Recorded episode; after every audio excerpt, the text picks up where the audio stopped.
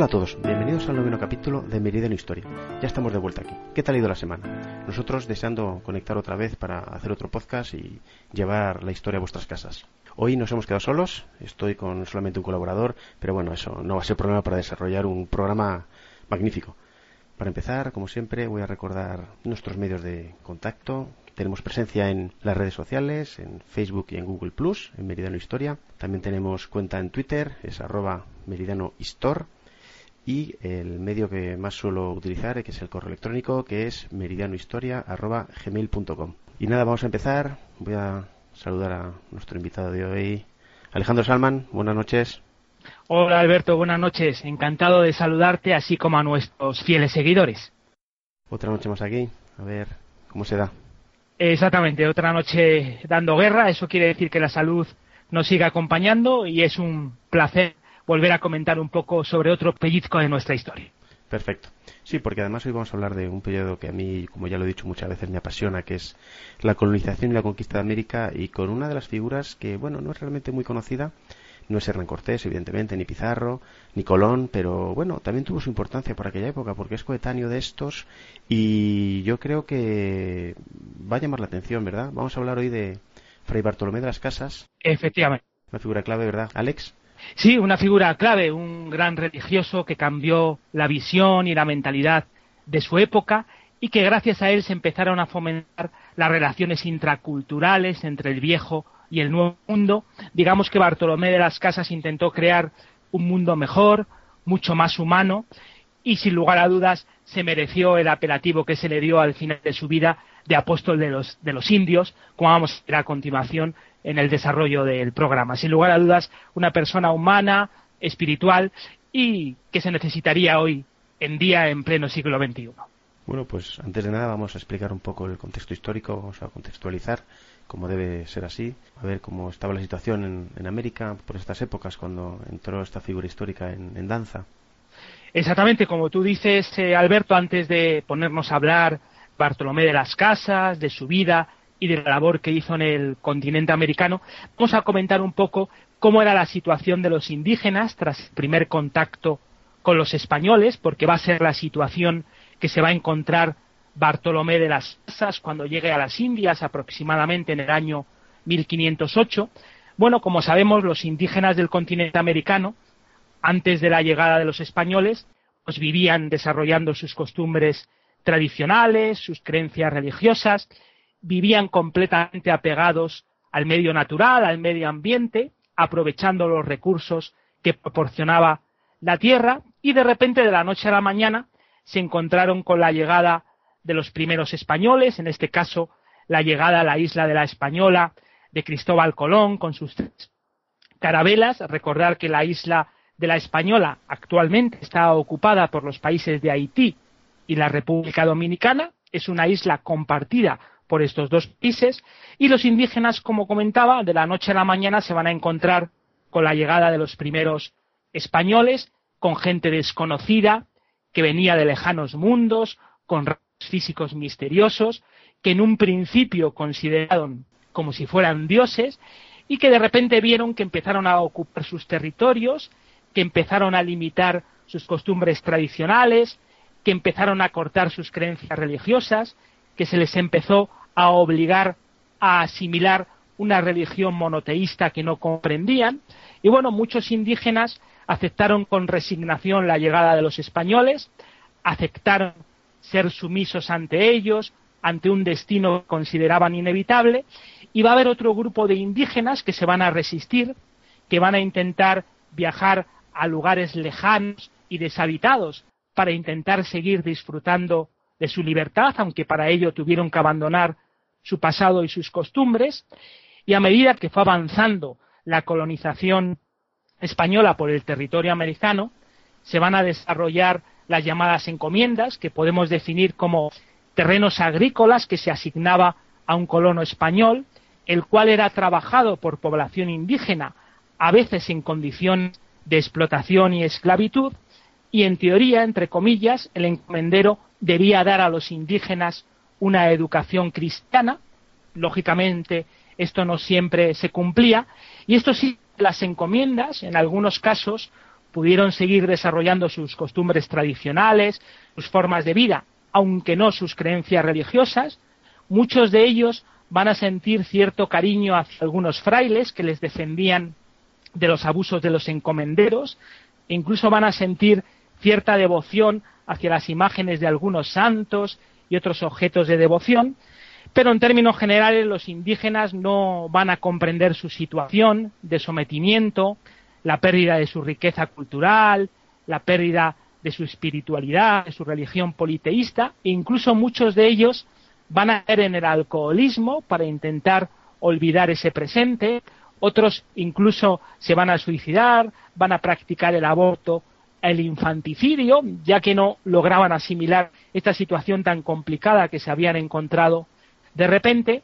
Y para ir finalizando, comentar que a medida que España se fue extendiendo territorialmente por los diferentes rincones del continente americano, cada vez se va a necesitar más mano de obra indígena para las explotaciones agrícolas, para la construcción de puentes, para la construcción de ciudades, obligando a los indígenas a convertirse en un proletariado forzado y todo esto unido al mestizaje y a la disminución de la natalidad indígena va a hacer que la población indígena del continente americano cada vez pierda mayor idiosincrasia, mayor esencia y razón de ser, y va a ser el panorama que se va a encontrar Bartolomé de las Casas a su llegada en torno al año 1508, y es cuando va a hacer todo lo posible por intentar que los indígenas vuelvan a recobrar su posición, que haya una buena relación entre ellos y los españoles, e intentar crear una convivencia pacífica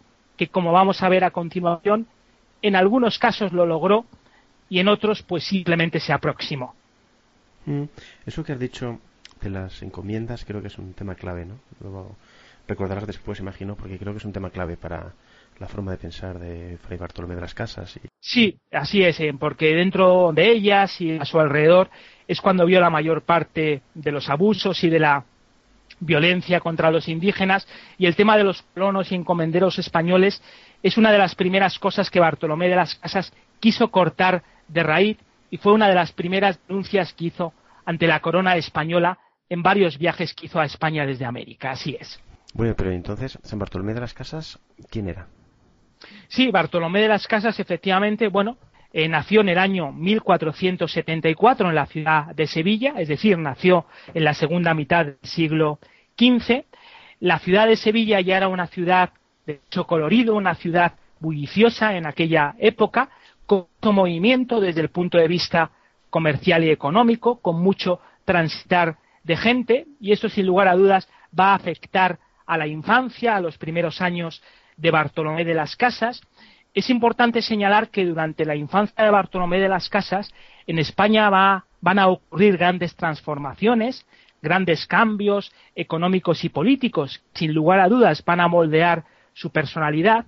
Por ejemplo, en el año 1475, cuando Bartolomé de las Casas apenas tenía un año de edad, se produce eh, la guerra de Castilla entre Isabel I de Castilla y su hermana Juana la Beltraneja por hacerse con el control del reino de Castilla, que en futuros años va a ser muy importante porque va a afectar claramente a la expansión territorial de España, a la expansión territorial de Castilla. Otro hecho importante que se produce durante los primeros años de la vida de Bartolomé de las Casas es la expulsión de los judíos, que provoca transformaciones artísticas y culturales en España de aquella época. Tampoco debemos olvidar los continuos enfrentamientos con Francia, el avance progresivo de los turcos en el Mediterráneo, que se va a hacer mucho más intenso un poco más adelante, ya con el reinado de Felipe II. En la época de los primeros años de Bartolomé de las Casas, la Iglesia lógicamente seguía teniendo un gran poder, un respeto, pero ya pasaba también a tener un carácter bastante simbólico, no olvidemos, lógicamente, el descubrimiento de América el 12 de octubre de 1492 por Cristóbal Colón, el impacto emocional que provocó en el viejo continente al saber que existían nuevas culturas allende los mares, que existían nuevos mundos y las relaciones económico-comerciales que se crearon, ese eje entre el nuevo y el viejo mundo. Otro hecho muy importante, por ejemplo, que podemos señalar fue la caída de Constantinopla en manos de los turcos en el año 1453, que aunque esta caída se produjo muchos años antes del nacimiento de Bartolomé de las Casas, sí que va a tener importantes consecuencias en las siguientes décadas durante la infancia de Bartolomé de las Casas, porque va, o va a permitir a países como España y Portugal crear nuevos ejes comerciales entre Occidente y Oriente, pues creando importante riqueza e económica e importantes cambios políticos en, en este sentido. ¿no?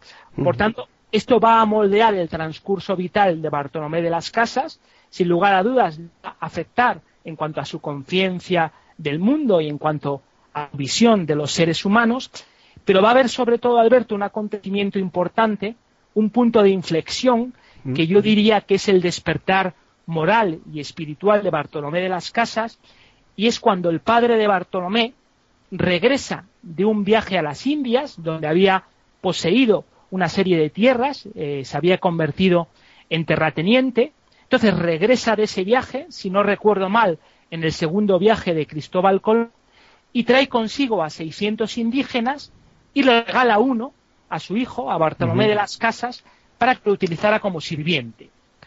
Bartolomé de las Casas, desde ese primer momento, se va a sentir impactado, maravillado al encontrar ante sí a una persona con rasgos físicos tan distintos, que viene de un lugar lejano, con una forma de pensar tan extraña, y se dedica a estudiarlo desde el punto de vista humanístico, para saber cómo piensa, eh, cuál es su, su cosmología, su visión del mundo, cuál es la forma que tenía de expresarse, ver si la religión del indígena tenía similitudes con la religión cristiana. Entonces, es a partir de este momento cuando Bartolomé de las Casas se va a dar cuenta de que los indígenas del continente americano se encuentran en una situación desfavorecida, se encuentran completamente oprimidos por los españoles y sabe que ellos por sí solos no van a poder salir adelante, no van a poder sobrevivir, es cuando se da cuenta de que va a tener que viajar al continente americano para picar el terreno y dentro de lo que cabe eh, defender a los indígenas e intentar lograr que tengan un mundo mejor. Eh, podemos decir también como datos biográficos importantes que terminó sus estudios en Salamanca en torno al año 1500, esa ciudad Salamanca que en aquella época ya era considerada como la cumbre del ver y que hoy en día, en pleno siglo XXI, sigue teniendo un gran ambiente estudiantil. Luego, ya en el año 1502, decide partir del puerto de Sanlúcar de Barrameda en dirección a las Indias. Eh, dicen algunas teorías que para ocuparse de las tierras que había dejado su padre en el Caribe, y otras teorías dicen que era para, digamos que recoger méritos para poder ser sacerdote, digamos que posiblemente fue una combinación de ambas cosas, va a volver a regresar a España, concretamente a Sevilla, en el año 1506, donde ya recibe las órdenes del sacerdocio.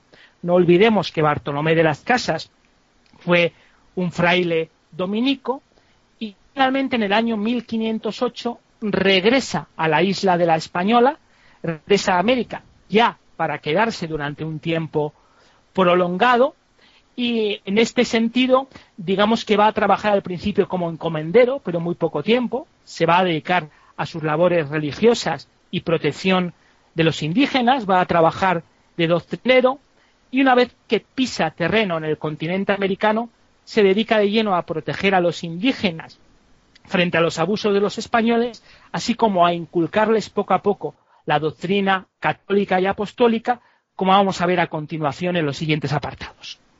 Ajá. O sea que cuando le regalaron, por así decir, su padre, cuando volvió de la española, de la cual él era un terrateniente, le dieron un, sirviente, ¿verdad? Eso es. Eso él todavía no era sacerdote. Todavía no, estaba ah. estudiando para ello. Mm, sí, ahí ya se dio cuenta de que, bueno, las injusticias que se estaban cometiendo con, esta gente, claro. Luego cuando fue a, trabajar o a, bueno, a, a, la hacienda de su padre allí en la República Dominicana, bueno, perdón, en la Española, ahí se dio cuenta de lo que había, ¿no? Sí, exactamente. Ya desde España, desde que mantuvo contactos con el indígena, ya más o menos hizo una idea de lo que se iba a encontrar cuando viajara al continente americano, porque Bartolomé de las Casas mostró una gran inteligencia, un gran olfato humano en este sentido. Lógicamente, cuando llega al continente americano y empieza a conocer todo el tema de las encomiendas, todo el tema de las tierras que visitó, realmente en vivo y en directo cómo los indígenas se encuentran en minoría y cómo va a ser necesario tomar una serie de medidas importantes para que esto no vaya creciendo y para intentar buscar un acuerdo, intentar buscar una relación más cálida entre los habitantes del viejo continente y los habitantes del nuevo continente, del continente americano, como vamos a ver a continuación. Sí, o sea que dejamos a Bartolomé de las Casas en, las Indias. Eso es. ¿Y allí qué sucede? Sí, pues empieza a observar numerosas matanzas y abusos, lógicamente no por parte de todos los colonos españoles, sino en algunas regiones y en algunos momentos en concreto, pero sí que ve una situación delicada respecto que hay que cortar de raíz y va a observar, por ejemplo, una matanza que impactó mucho a Bartolomé de las Casas, fue la llamada matanza de Caonao, que fue en territorio de la isla de Cuba. Mm, no se sabe realmente con exactitud por qué los españoles atacaron con las espadas a los indígenas y causaron tantas muertes. Parece ser que hubo un rumor de que los indígenas iban a atacarles y se curaron en salud. Esto, lógicamente, enfadó muchísimo a Bartolomé de las Casas, que estaba presente, intentó evitar esta matanza, pero no logró conseguirlo, y a partir de ese momento dijo que no iba a permitir más acciones militares que causasen fallecimientos indígenas, que si volvía a ocurrir iba a apuntar absolutamente todo y no dudaría en contar a la corona española todo lo que estaba ocurriendo para que tomara medidas drásticas y contundentes contra los colonizadores y encomenderos españoles a partir de este momento es cuando empieza la gran labor de Bartolomé de las Casas. Sí, de lo que se deduce que este hombre era Fray Bartolomé de las Casas, bueno, como su padre ya era terrateniente allí en, las Indias, este hombre era alguien poderoso, ¿no? Alguien cercano a la, corona, ¿no? Por así decir, entiendo. Sí, el padre de Bartolomé de las Casas efectivamente se convirtió en terrateniente, eh, tuvo una serie de tierras importantes en el Caribe, de toda la zona de la isla de la, de la Española, y digamos que sí, que se había hecho realmente realmente un nombre, ¿no? Y bueno, pues su hijo eh, en un principio también fue con el objetivo de controlar y administrar esas tierras, aunque su vocación religiosa, su vocación sacerdotal, enseguida hizo que se olvidase de ese tema y se dedicase de lleno a la acción humana, a la acción espiritual y salvadora a favor de los indígenas. En el año 1515, Bartolomé de las Casas va a viajar a España, concretamente a la ciudad de Plasencia, su objetivo va a ser entrevistarse con Fernando el Católico, que todavía era rey de España en esos momentos, para contarle lo que había visto en las Indias y para que el rey tomase medidas para solucionarlo, pero no pudo reunirse con Fernando el Católico porque por aquellas fechas se encontraba muy enfermo e incluso moriría poco tiempo después. Pero eso sí, Fernando el Católico dejó como regidor, digamos que que dejó como representante al cardenal Cisneros, que en aquella época era arzobispo de Toledo, que sí que va a escuchar durante varias ocasiones a Bartolomé de las Casas, mm. que le va a explicar todo lo que vio en el continente americano, todas las desigualdades sufridas por los indígenas. Digamos que el cardenal Cisneros se quedó totalmente sorprendido y aterrorizado ante lo que le contó Bartolomé de las Casas y decidió tomar una medida que consistió en enviar a tres frailes jerónimos a la isla de la Española para que se ocupasen de la gobernación y de la vigilancia, y digamos que Bartolomé de las Casas era nombrado su consejero. A partir de este momento, Bartolomé de las Casas fue nombrado protector universal de las Indias, tanto en tierra firme como en territorio insular, y es cuando empieza a realizar su labor visitando diferentes tierras y lugares del continente americano, para ver la situación de los indígenas y solucionarla lo máximo posible. Se va a entrevistar con encomenderos y colonos españoles. Les va a indicar que a los indígenas no había que conquistarles por medio de las armas, sino por medio de la palabra, de la bondad, eh, de la caridad. Digamos que la evangelización con los indígenas había que realizarla de una forma progresiva y consensuada para que la fueran asimilando poco a poco E incluso un dato muy importante que dice de las casas es que América no podía viajar cualquier tipo de gente desalmada, sino que había que hacer todo lo posible para que a América viajaran personas de buenas costumbres y de buena gobernación.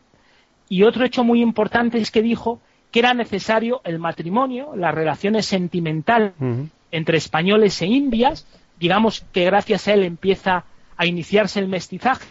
Bartolomé de las Casas era muy inteligente, él veía que en esta relación de mestizaje podía ser muy útil, muy trascendental para provocar el acercamiento entre ambos pueblos. Entonces, bueno, esto es la labor principal que hizo Bartolomé de las Casas en América, aparte de lo que hemos comentado con su viaje a España y con su contacto con, con el cardenal Cisneros, ¿no?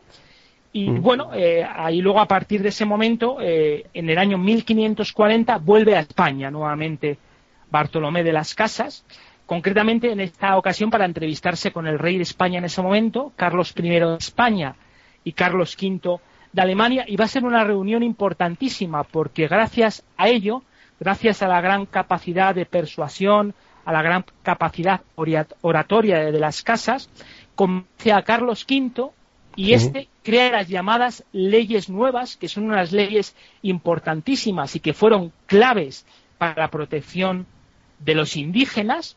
Fueron unas leyes que destacaron porque a partir de ese momento se prohibió la esclavitud de los indígenas. Digamos que se les va a liberar del yugo de la encomienda y pasan a estar protegidos bajo el símbolo de la corona y podemos resumir estas leyes nuevas que aprobó eh, Carlos I de España gracias a lo que le comentó Bartolomé de las Casas, podemos resumirlas en siete puntos, que si te parece bien te comento. Sí, claro. El primer punto sería cuidar la conservación y buen trato de los indios. Un segundo punto que comentaba que no debería haber causa y motivo alguno para hacer esclavos. Un tercer punto que decía que los esclavos existentes debían ser puestos en libertad. Otro punto, que los indios no sirvieran de cargadores, lo que en lengua indígena se denominaba como tamemes. Otro punto, que no fueran llevados a regiones remotas con el pretexto de la pesca de perlas, un dato muy curioso. El sexto punto, que era que los oficiales reales, es decir, digamos del virrey para abajo, pues no tuvieran derecho a la encomienda de indios lo mismo que las órdenes religiosas, hospitales, obras comunales o cofradías, y el séptimo, séptimo y último punto comenta que los indios fueran puestos bajo la real corona sin que nadie pudiera heredar su tenencia y dominio. Eh, digamos que muy bien se crearon estas leyes nuevas, pero como siempre donde se crea la ley se crea la trampa.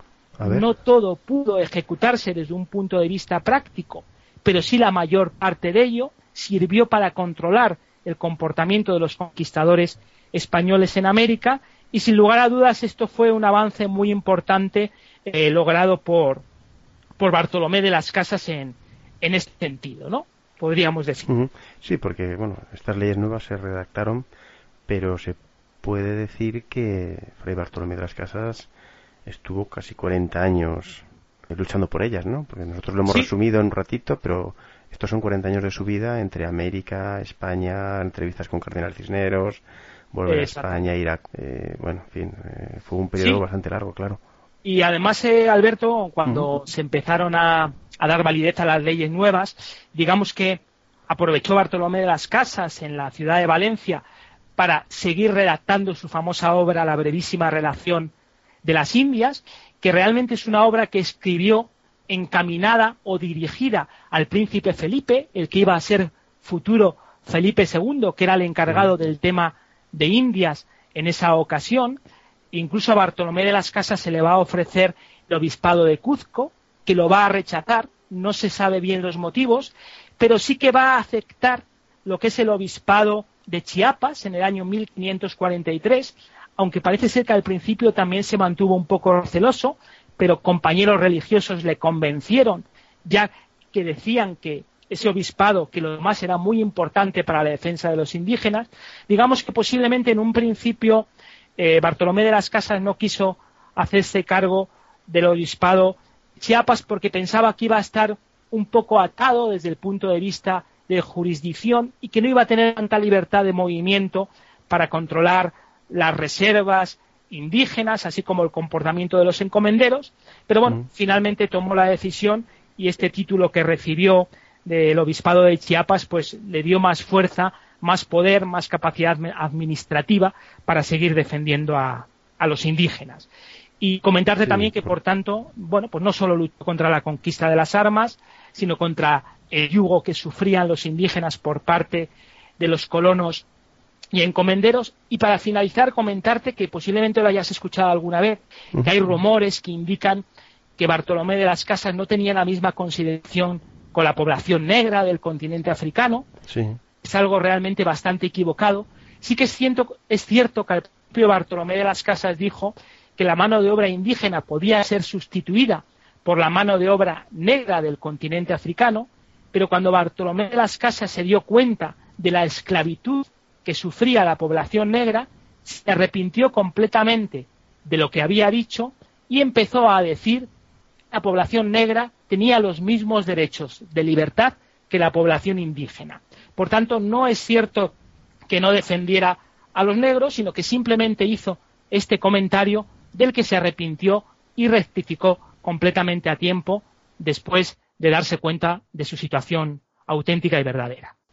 De las casas tendría algún tipo de, de propuesta, ¿no?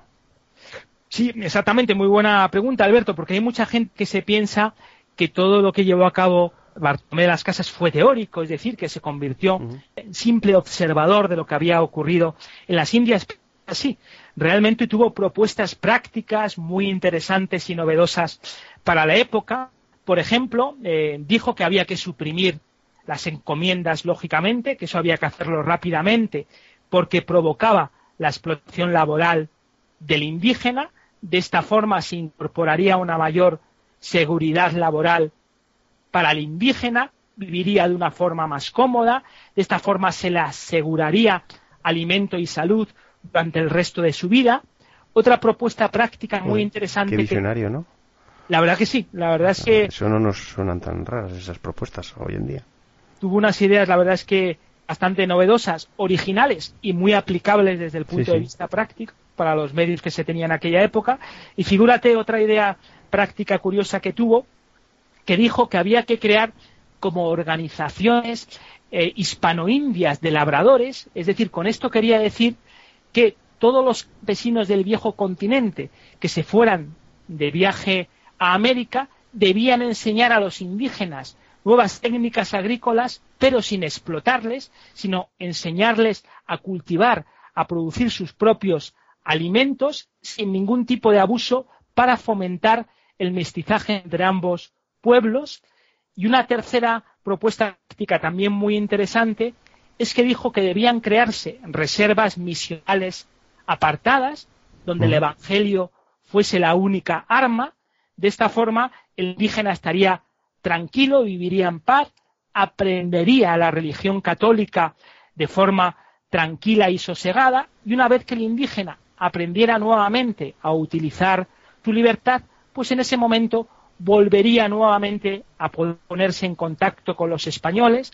Por tanto, Bartolomé de las Casas, con estas propuestas prácticas, no todas se ejecutaron, algunas no fueron aprobadas, pero sí que consiguió que la conquista española empezase a realizarse de una forma mucho más humana y vigilada, es decir, creó una conciencia en la opinión pública de que los indígenas debían ser protegidos, que debían ser educados con la palabra, eh, educados con el Evangelio, y tomó conciencia en la corona española de que había que vigilar el comportamiento de algunos descubridores, de algunos conquistadores españoles, que solamente se movían por el dinero y por la acumulación de riquezas, olvidándose del lado humano importantísimo para la creación de las colonias en el continente americano.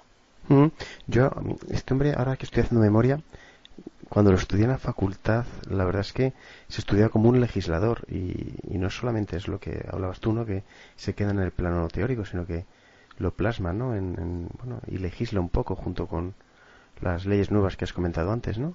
Exactamente, él crea así su propia legislación, como lo comenta en sus entrevistas con el cardenal Cisneros y sobre todo con Carlos V de España. Él propone esas propuestas a la corona española porque es la que tiene los medios económicos y políticos para ejecutarlas, para ponerlas, para ponerlas en práctica, y aparte de todo eso, lógicamente, Bartolomé de las Casas recorrió diferentes zonas del continente americano, eh, vigilando la situación, el desarrollo de los poblados, cómo estaban los indígenas, si empezaban a ser más respetados o no, hablando con ellos a ver en qué podía ayudarles, sin lugar a dudas, fue un hombre teórico y práctico, un hombre que se movió por diferentes lugares y que, sin lugar a dudas, tuvo una inquietud que prácticamente no se le acabó hasta sus últimos días. Bueno, y todo esto que estás comentando lo plasmaría en, algún sitio, ¿no? En, su gran obra, ¿verdad? Sí, así es, la obra conocida de Bartolomé de las Casas que habremos oído mencionar en muchos apartados de historia, la llamada brevísima Relación de las Indias, que es un en donde Bartolomé de las Casas plasma todo lo observado en el continente americano, todas sus sensaciones, sus alegrías y tristezas, digamos que es una forma de acusar el abuso español sobre las diferentes colonias americanas. Eh, realmente la brevísima relación de las Indias, como habíamos comentado, la escribió dedicada al príncipe Felipe, al futuro Felipe II, y el objetivo era que se frenase cualquier campaña militar, cualquier campaña de armas en el continente americano. Es una obra que se compone de 19 apartados, digamos que de 19 capítulos que representan las 19 regiones del dominio español. Y bueno, podemos definirlo como una serie de capítulos cortos en donde narra cómo los indígenas eran obligados a trabajar la tierra, cómo eran obligados a trabajar duramente a cambio de una educación cristiana y católica, que recibían todo tipo de abusos, que no eran respetados.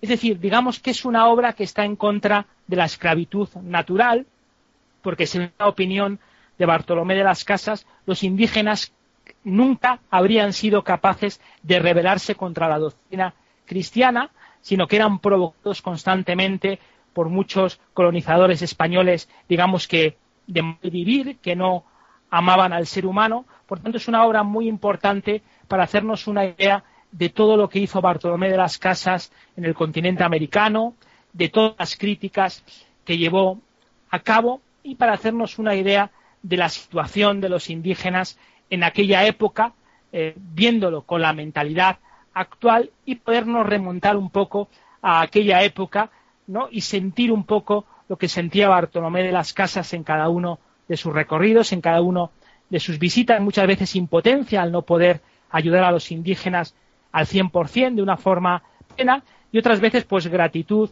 y entusiasmo pues, por haber logrado importantes cosas, concienciar a españoles de la importancia de cuidar a, a, los indígenas. Todo esto queda resumido y plasmado con una gran sensibilidad y calor en esta obra. Mm. ¿Y tú qué opinas como experto en este periodo de la historia?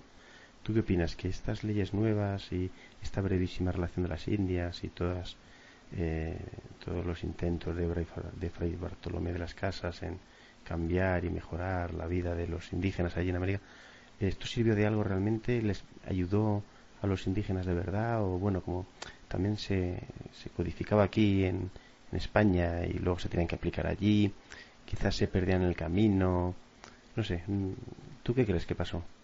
Sí que ayudó, en parte realmente sí que ayudó, sí que mejoró la situación, sí que la suavizó bastante. Lógicamente la corona española desde 10.000 kilómetros de distancia no podía controlar si las leyes nuevas, por ejemplo, se cumplían a, rajatabla, tenía que delegar en religiosos como Bartolomé de las Casas y otros frailes, pero sí, realmente sí que se cumplieron gran parte de ellas. Hubo territorios en el continente americano donde los indígenas se vieron favorecidos, empezaron a tener un trato mucho más humano, mucha más libertad de movimiento y lógicamente en otras zonas fue mucho más complicado, hubo que dar mucha más insistencia en este sentido, algunas otras zonas se escaparon de la mano, pero en términos generales sí, todas estas propuestas prácticas, todas estas leyes nuevas que se aprobaron, sí que fueron beneficiosas para el continente americano. Suavizaron bastante la situación, allanaron bastante el camino, pero lógicamente no quitó la mancha del todo, la suavizó. Digamos que eh, contuvo la hemorragia para entendernos, ¿no? Contuvo la hemorragia con bastante fuerza, pero la herida nunca llegó a cerrarse del todo. Como bien dices, Fray Bartolomé de las Casas pues consagró su vida a la ayuda de los indios, bueno, indígenas en este caso. Estuvo más de 40 años entre América y España intentando ayudarles, legislando. ¿Cómo fueron estos últimos años? Así es, Alberto. Como tú dices, eh, llegó un momento en que Bartolomé de las Casas tuvo ya un gran gaste físico y psicológico, ya se encontraba en la senectud. No olvidemos que pasó bastante tiempo en el continente americano, luchando en la esquina por defender a los indígenas. Esto le provocó, lógicamente, un desgaste, hubo alegrías, pero hubo también sinsabores. Y llegó un momento en que decidió que era el momento de regresar a España, que toda la labor que había llevado a cabo en el continente americano había llegado a su fin, que ya no podía hacer nada más desde allí, ya no era la misma fuerza física, ya no era el mismo poder de persuasión y prefirió delegar en otras personas, en otros frailes, en otros religiosos que continuaran con su labor y que continuaran con su proyecto y bueno, decidió regresar a España. Por ejemplo, va a renunciar al obispado de Chiapas en el año 1550. Si no recuerdo mal, regresa a España, a la ciudad concretamente de Sevilla, en torno al año 1552. En Sevilla es donde va a terminar de redactar sus últimas obras. Eh, va a morir en Madrid, eh, concretamente. Eh, vamos concretamente en el año, si no recuerdo mal, vamos a ver 1566 concretamente, eso es. Va a morir en la ciudad de Madrid. Va a ser enterrado en Atocha, pero por temas del testamento finalmente sus restos van a ser llevados a la ciudad de Valladolid. Y bueno, comentar que Bartolomé de las Casas intentó sin éxito que al continente americano se le bautizase con el nombre de Columbia, derivado de Cristóbal Colón. Lógicamente no lo consiguió. Y un hecho muy importante que creo que se lo merece es que a partir del año 2000, pues la Iglesia Católica llevó a cabo el proceso de beatificación de Bartolomé de las Casas. Eh, yo creo que es un homenaje realmente justo, porque fue el verdadero apóstol de los indios en toda su trayectoria, trayectoria vital y comentar además que hasta sus últimos momentos, prácticamente hasta pocos días antes de su fallecimiento, siguió escribiendo obras en favor de los indígenas para que llegasen sus testimonios al continente americano y algunos de sus últimos escritos, por ejemplo, fue criticando el saqueo de las tumbas indias e incluso manifestó su malestar y su inquietud hacia la conquista del Perú que estaba llevando a cabo Francisco Pizarro, porque él pensaba o veía que no se estaba llegando, no se estaba llevando a cabo de una forma adecuada, no se estaba llevando a cabo de una forma correcta. Y digamos que estos son los momentos finales de Bartolomé de las Casas. Prácticamente hasta su último aliento siguió pensando en los indios, siguió pensando en su libertad y en su convivencia pacífica con el resto de civilizaciones. Por tanto, una labor eh, realmente magistral y que no debemos dejar en el olvido. Sí, y parece que cómo murió, un poco olvidado aquí en Madrid o... Bueno, sí, un poco un poco olvidado eh, porque bueno, ya había pasado poca gloriosa, aunque sobre todo entre sus compañeros de profesión, por decirlo de alguna manera, entre los religiosos, entre los propios dominicos, siguió siendo muy admirado. La gente preguntaba sobre todo lo acontecido en el continente americano para aprender, pues ellos también viajaban a América, pero lógicamente en el continente americano pues se le fue olvidando poco a poco. Para la corona española también, con las diferentes monarquías y diferentes cambios en el poder, pero sí que dejó una profunda huella, sobre todo en las personas que llevaban a cabo tareas similares, ¿no? sobre todo entre los religiosos y entre aquellas personas que tenían verdadera vocación altruista. Mm, bueno, pues ya hemos contado toda su vida y ahora podemos sacar un poco las conclusiones, ¿no? Sí, exactamente, eso es. Pues paso a comentarte las conclusiones sobre la vida y obra. Mm, sí, porque a mí me eh, parece, si me permites el inciso, perdona, claro que, sí. Mm, entiendo yo que Fray Bartolomé de las Casas, pues eh, para mucha gente, mucho colonizador, mucho terrateniente era alguien molesto, ¿no? Realmente. Felipe II también parece, a lo mejor me equivoco, ¿eh? aquí que la gente me corrija si quiere, o que pasa un poco también del tema, ¿no? O sea, porque a pesar de escribir la obra para él y sobre, sobre la brevísima historia, perdón, la brevísima relación de las Indias, que la escribió para Felipe II, ¿no? Para el príncipe Felipe. Así es. Pues eh, parece que pasa un poco el tema porque Felipe II creo que ni visitó las Indias y se centró más en los problemas europeos, con lo cual también le daban el le dieron, le dieron el obispado, le querían dar el obispado de, de Cuzco, que era un poco, pues eso, eh, un poco un exilio, ¿no? Dejarle ahí en, en el sitio más recóndito del imperio español en América para que como que no molestase, no sé, es una impresión mía que me da, quizás seguramente esté muy equivocado. No, no, tienes, ¿Cómo lo ves? Tienes toda la razón en eso que comentas. Felipe II no fue tan receptivo como su padre, como Carlos I de España y Carlos V de Alemania. Realmente Felipe II estaba mucho más preocupado por otros temas, como los enfrentamientos con Francia, el enfrentamiento contra los turcos en el Mediterráneo, posteriormente lo de la famosa, eso es, la famosa arma invencible, el profundo problema que tenía con los protestantes en el continente europeo, y se olvidó un poco de las Indias en ese sentido, no hizo tanto esfuerzo como Carlos como Carlos V. Efectivamente no fue tan receptivo como él, pero bueno, sí que estuvo más o menos atento, ya que era el responsable al principio el tema de las Indias, pero las preocupaciones que observó en Europa, las preocupaciones que observó alrededor de España, le hicieron volcarse de lleno en ellas y dar un poco rienda suelta a los acontecimientos que ocurrían en América. Ese sentido sí que hubo un poco de bajón, un poco de debilitamiento con periodos anteriores, pero aún así las mejoras sí que eran evidentes y todavía eran bastante palpables y se siguieron ejecutando a lo largo del tiempo. Resumiendo, como ya te he dicho antes, ya hemos, estamos, ya hemos terminado de hablar de la vida de este magnífico personaje, Fray Bartolomé de las Casas, y qué conclusiones podríamos sacar, porque vamos, yo ya he dicho las mías, ¿tú qué opinas?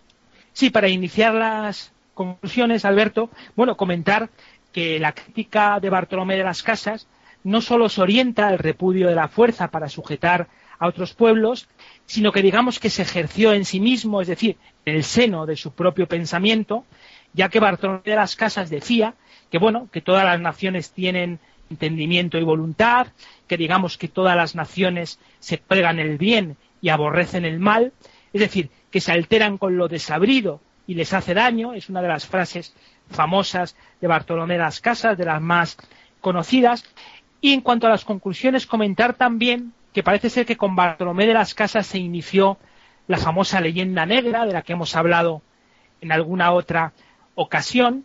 Eh, ya sabes, este mito de que los conquistadores españoles y la corona española practicaron la barbarie en el continente americano, que no todo fue así, lo hemos comentado en este podcast, pero no todo fue lógicamente negativo, se hicieron cosas muy positivas, pero bueno, Bartolomé de las Casas siempre recalcó que los indígenas fueron explotados laboralmente por los españoles y esto fue aprovechado por otros países como Francia y sobre todo Inglaterra, que al leer los escritos de Bartolomé de las Casas, eh, ellos decían que en sus posteriores visitas al Nuevo Mundo, estas visitas y estos recorridos los pudieron hacer de una forma fácil y positiva porque nunca había habido tanta barbarie como la llevada a cabo por los españoles y que ellos eran mucho mejor, bueno, lo de siempre, ¿no? La famosa leyenda negra que siempre ha invadido a España. Ya haremos, este un, haremos un podcast sobre la leyenda negra inglesa, ¿eh?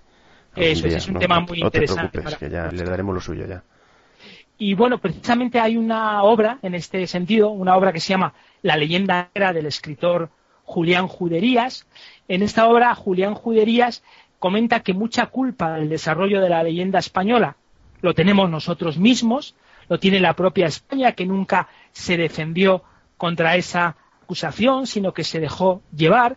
Es cierto, dice Julián Juderías, que se cometieron numerosos abusos, pero lo mismo que en cualquier otra parte de Europa, que prácticamente todos los países europeos cometieron abusos movidos por intereses estratégicos, políticos y culturales, y que aunque es cierto que en la conquista española en muchas ocasiones nos dejamos llevar por el fanatismo y por las ansias de riqueza, también conseguimos logros muy positivos e históricos que no debemos olvidar, como por ejemplo traer una nueva cultura al continente americano, nuevos avances tecnológicos, una nueva religión, la creación de nuevas rutas comerciales entre ambos mundos, en definitiva un crecimiento antropológico y etnográfico en todos los sentidos, por tanto también hay que hablar de lo positivo, no solamente de lo negativo, Y para ir cerrando las conclusiones, Alberto, pues si comentarte también, eh, si te parece bien, que hay investigadores que dicen que Bartolomé de las Casas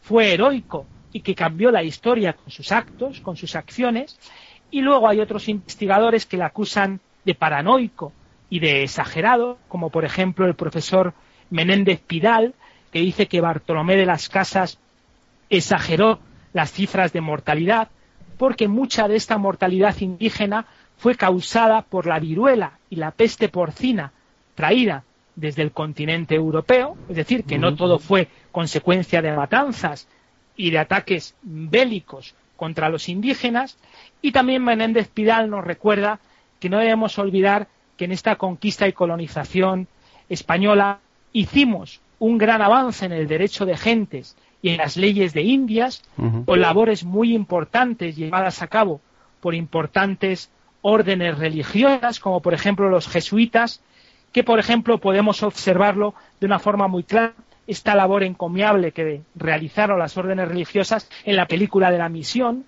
una película que conocemos todos, una gran película en donde aparecen religiosos de órdenes religiosas como los jesuitas que se dejaban la vida por defender al indígena, ¿no? Pues eh, es un hecho muy importante que debemos recalcar y ya por último comentar que estas ideas y principios por los que luchó Bartolomé de las Casas a lo largo del siglo XVI realmente siguen siendo hoy en día pues temas vivos de discusión, ¿no? Porque el mundo sigue buscando un fundamento honrado para la paz, ¿no? Una paz duradera entre pueblos de culturas diversas. Lo que ocurre que hoy en día yo creo que nos falta espiritualidad y humildad para poder conseguirlo, ¿no? Parece que es mucho más fácil lanzarnos los trastos a la cabeza en vez de buscar lazos de unión entre las civilizaciones, lo que nos permitiría lograr grandes progresos y combatir el hambre, las enfermedades y las desigualdades en el tercer mundo, ¿no? Sí, sí, así es totalmente de acuerdo contigo.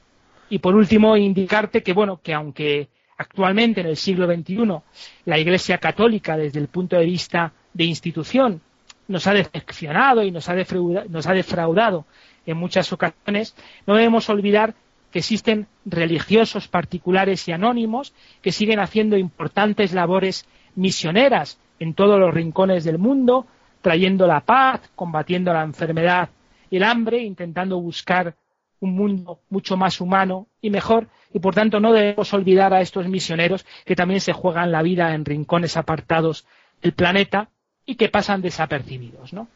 Desde luego que no, desde luego que no. Bueno, pues nada, ya podemos pasar a ver qué has encontrado de bibliografía.